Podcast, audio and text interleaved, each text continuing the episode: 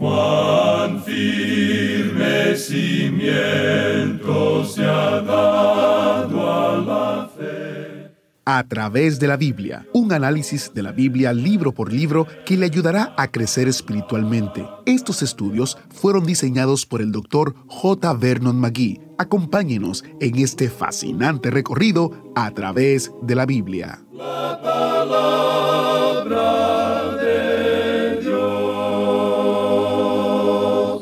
Mujer virtuosa, ¿quién la hallará? Porque su estima sobrepasa largamente a la de las piedras preciosas. Continuamos hoy aprendiendo acerca de la mujer virtuosa, descrita en el capítulo 31 de Proverbios. Nos dice qué hace y cómo es ella.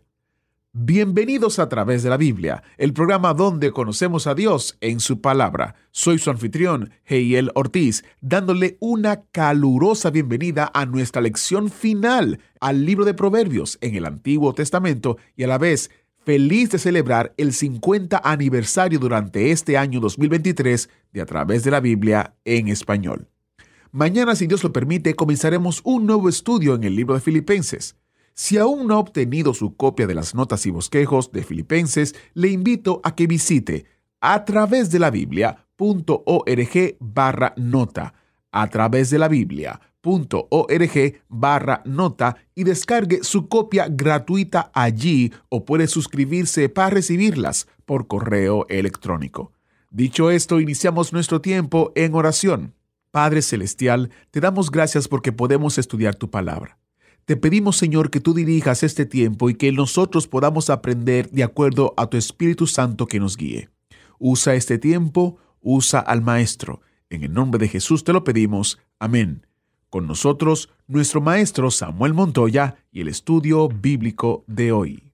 En el día de hoy, amigo oyente, volvemos a nuestro estudio de este libro de Proverbios y vamos a continuar con el capítulo 30. Vamos a ver lo que nos dice el versículo 20 y luego seguiremos rápidamente avanzando en esta sección. Leamos pues este versículo 20 del capítulo 30 de Proverbios. El proceder de la mujer adúltera es así. Come y limpia su boca y dice, no he hecho maldad. Hemos llegado en el presente a una época cuando esto está ocurriendo en todas partes, donde hay personas que están viviendo en el pecado y ellos discuten con uno diciendo que no lo están haciendo. En una oportunidad nació un niño fuera del matrimonio y los padres le dieron un nombre que quería decir pureza, indicando que ese niño era puro. Para comenzar, debemos decir que esa criatura tiene una naturaleza pecaminosa.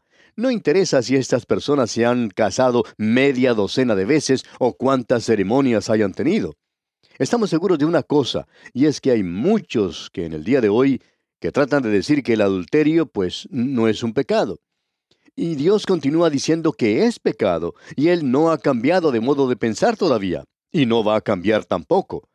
Dios no aprendió nada de nuestra generación, y podemos notar día a día más y más pecado a nuestro alrededor.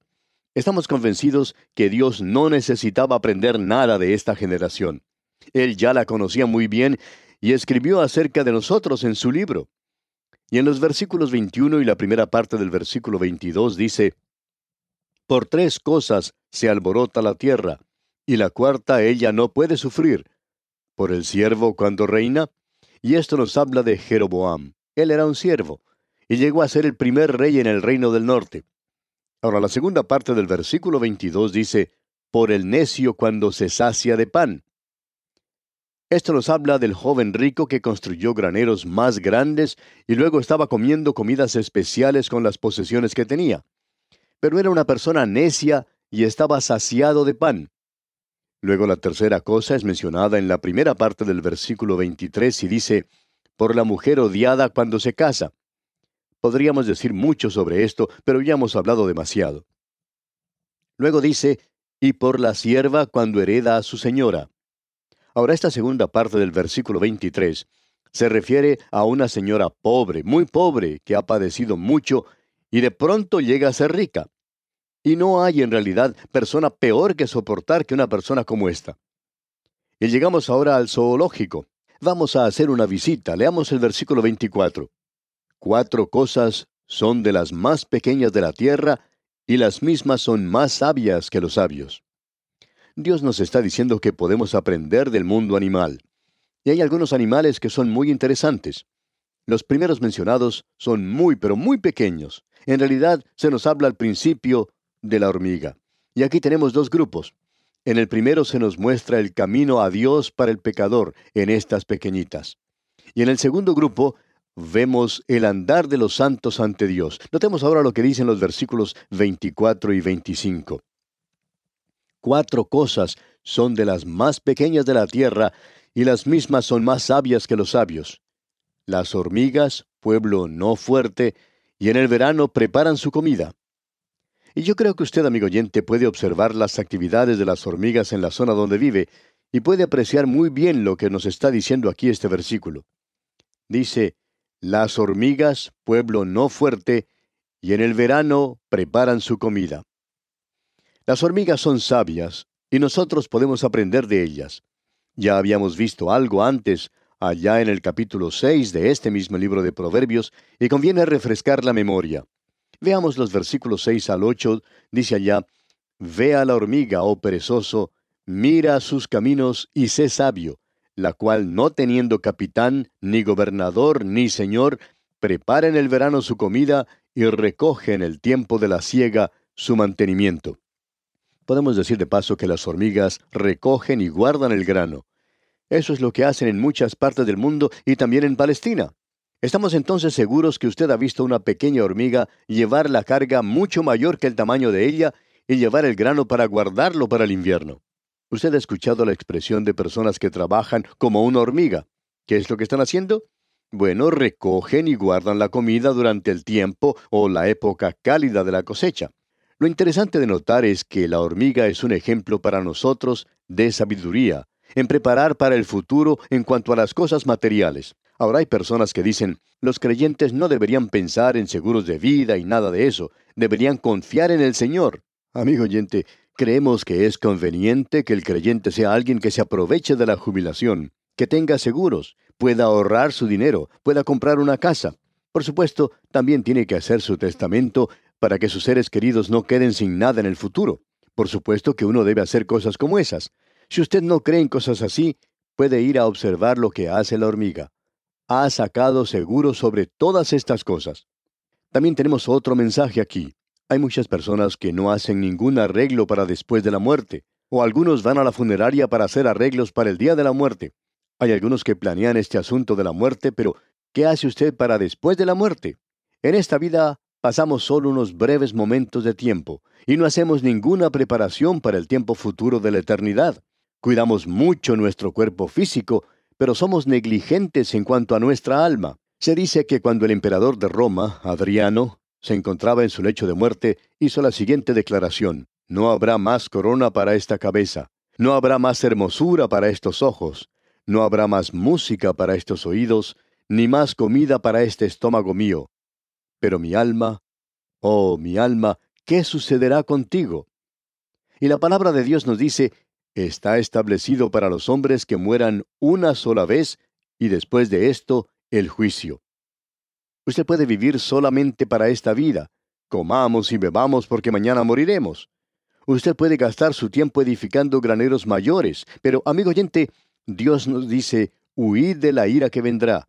Es decir, que debemos prepararnos para encontrarnos con Él mientras haya tiempo. Bien, veamos lo que se nos dice en el versículo 26 de este capítulo 30 de Proverbios.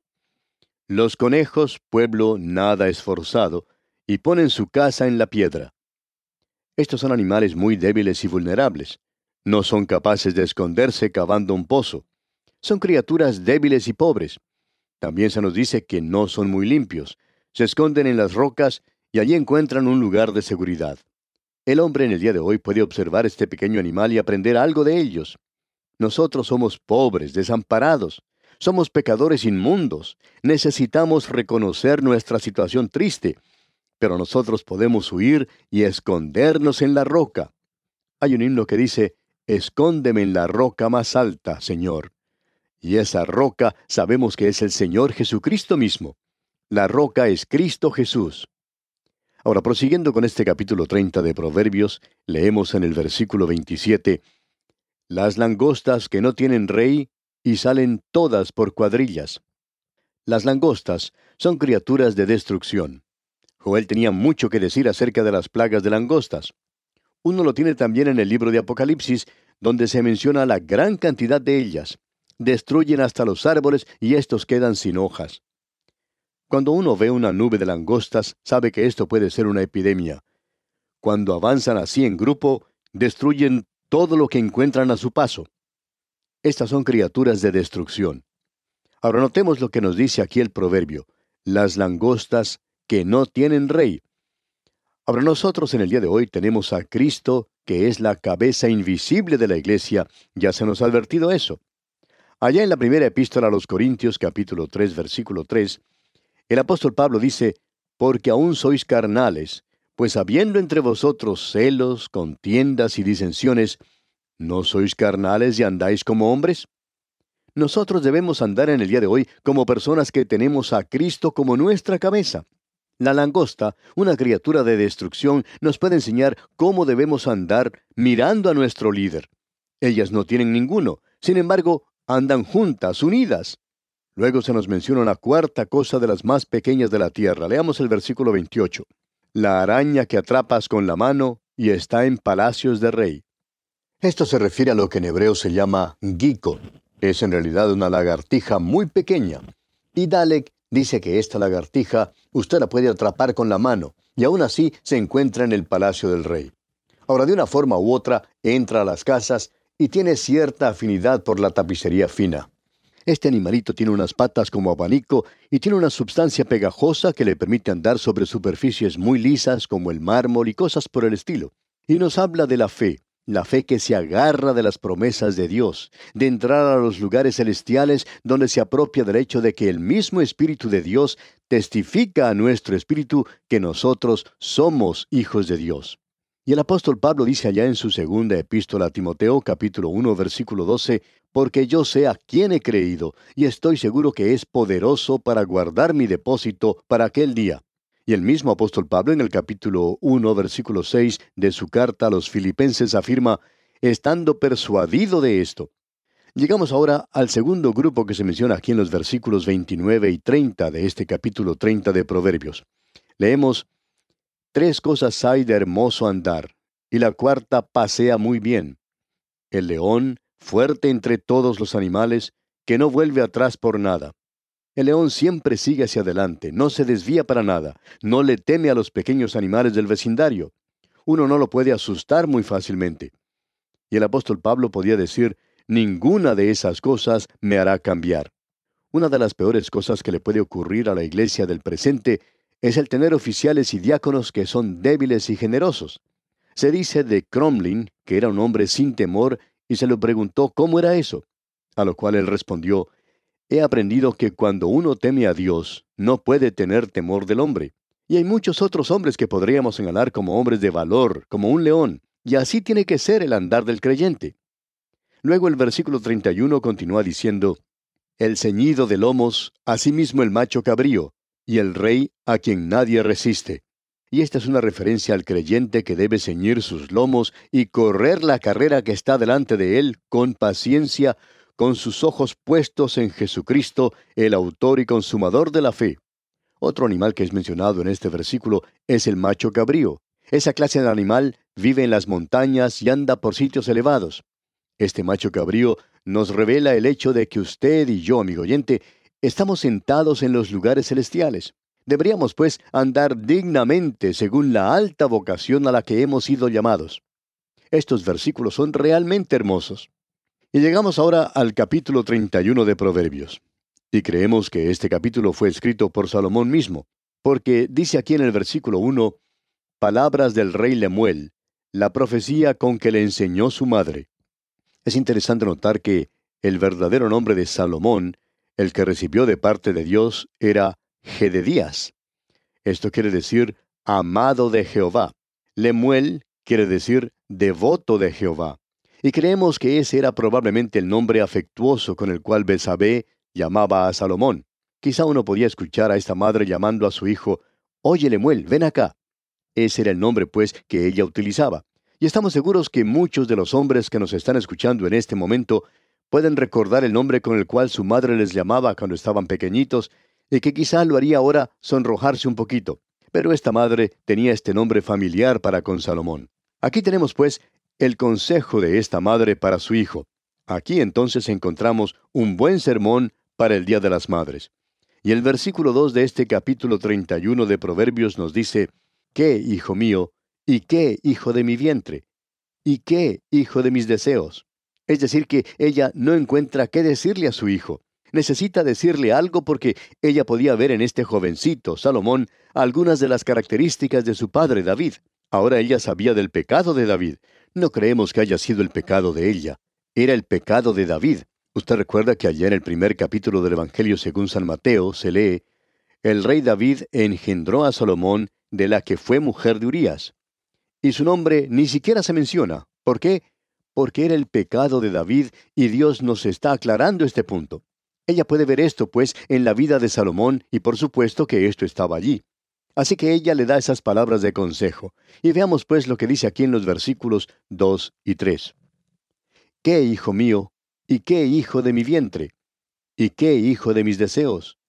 No des a las mujeres tu fuerza, ni tus caminos a lo que destruya a los reyes. Ella conocía a David, y luego dice en el versículo 4, No es de los reyes, Olemuel, no es de los reyes beber vino, ni de los príncipes la sidra. Podemos ver esta clase de ocurrencia teniendo lugar en la mayoría de las capitales de nuestros países en el presente. Todos los gobiernos tienen esto en común. Luego en el versículo 5 dice, No sea que bebiendo olviden la ley y perviertan el derecho de todos los afligidos. Cuán trágico es el tener hombres que beben cuando ocupan cargos de importancia en la actualidad. Y esto está sugiriendo aquí que esto se use como medicina. Leamos los versículos 6 hasta el 9 de este capítulo 31 de Proverbios. Dad la sidra al desfallecido y el vino a los de amargado ánimo. Beban y olvídense de su necesidad, y de su miseria no se acuerden más. Abre tu boca por el mudo, en el juicio de todos los desvalidos, abre tu boca, juzga con justicia, y defiende la causa del pobre y del menesteroso. Ella quiere que Salomón sea justo y equitativo. Ahora ella le indica cómo elegir una esposa, y este es un buen consejo, este es el consejo de Dios. La primera parte del versículo 10 dice entonces, Mujer virtuosa, ¿quién la hallará? Por virtuosa aquí se indica una mujer de carácter, una mujer de fortaleza, una mujer con una verdadera habilidad. Y podemos notar la clase de esposa que ella tiene que ser. No una persona debilucha, siempre sentada, sin hacer nada. Estamos seguros que usted aprecia en el presente que la gran mayoría de las madres no pierden mucho tiempo, siempre están ocupadas. Y aquí tenemos la historia de una madre que siempre está muy activa.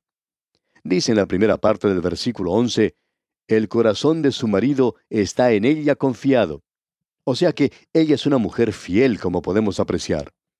La segunda parte del versículo 11 dice, y no carecerá de ganancias.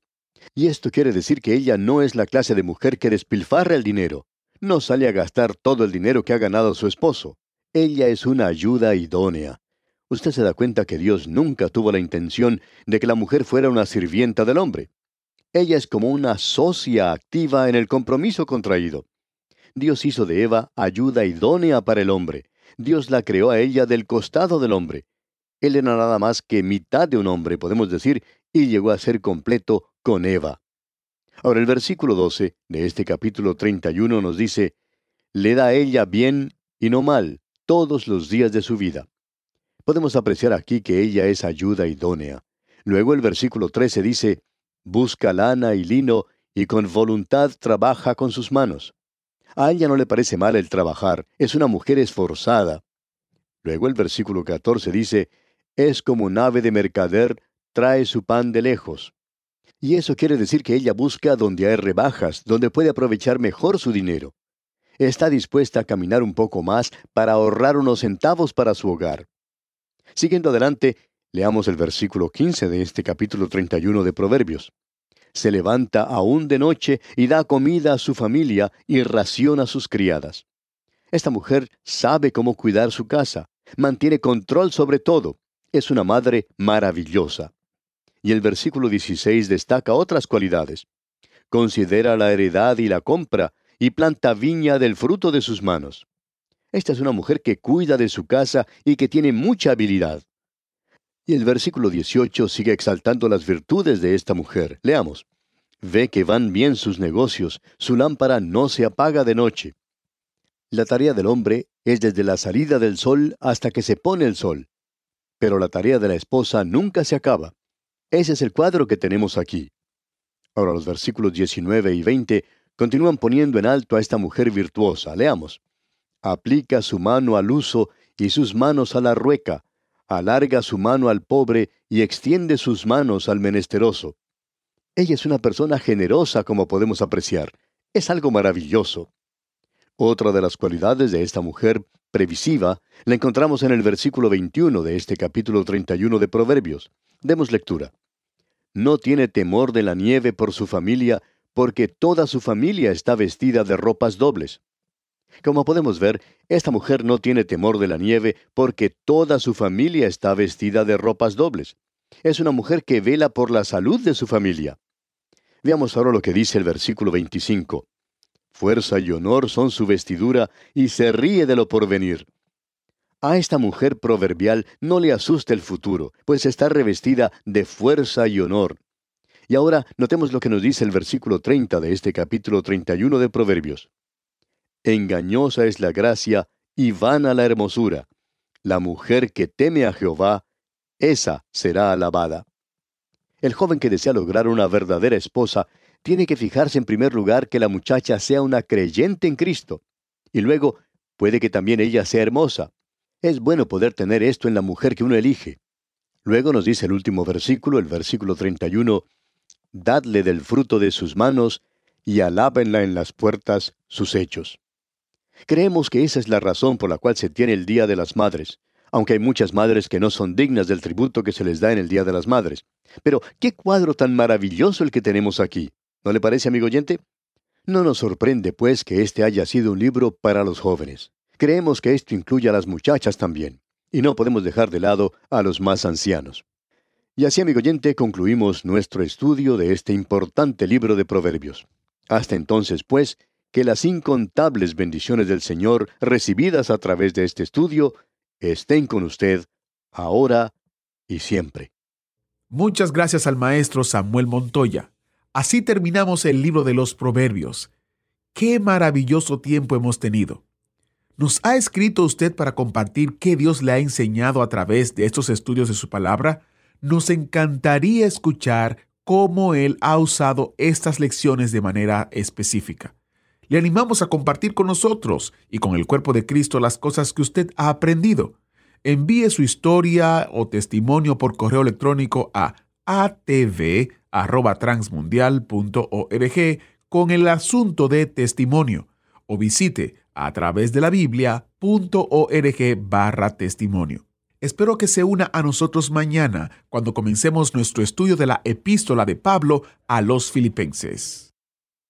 Agradecemos que nos acompañara en el estudio de hoy. Le invitamos a que visite nuestro sitio en internet a través de la biblia.org. Ahí puede suscribirse para recibir las notas y bosquejos de lo que estamos estudiando y noticias del ministerio. También encontrará la variedad de libros y materiales gratuitos que tenemos para usted. El sitio es a través de la biblia.org. Todo lo que hacemos es posible gracias al Señor y a personas como usted que se unen a nosotros en la obra de llevar la palabra entera al mundo entero. A través de la Biblia es una producción de Radio Transmundial.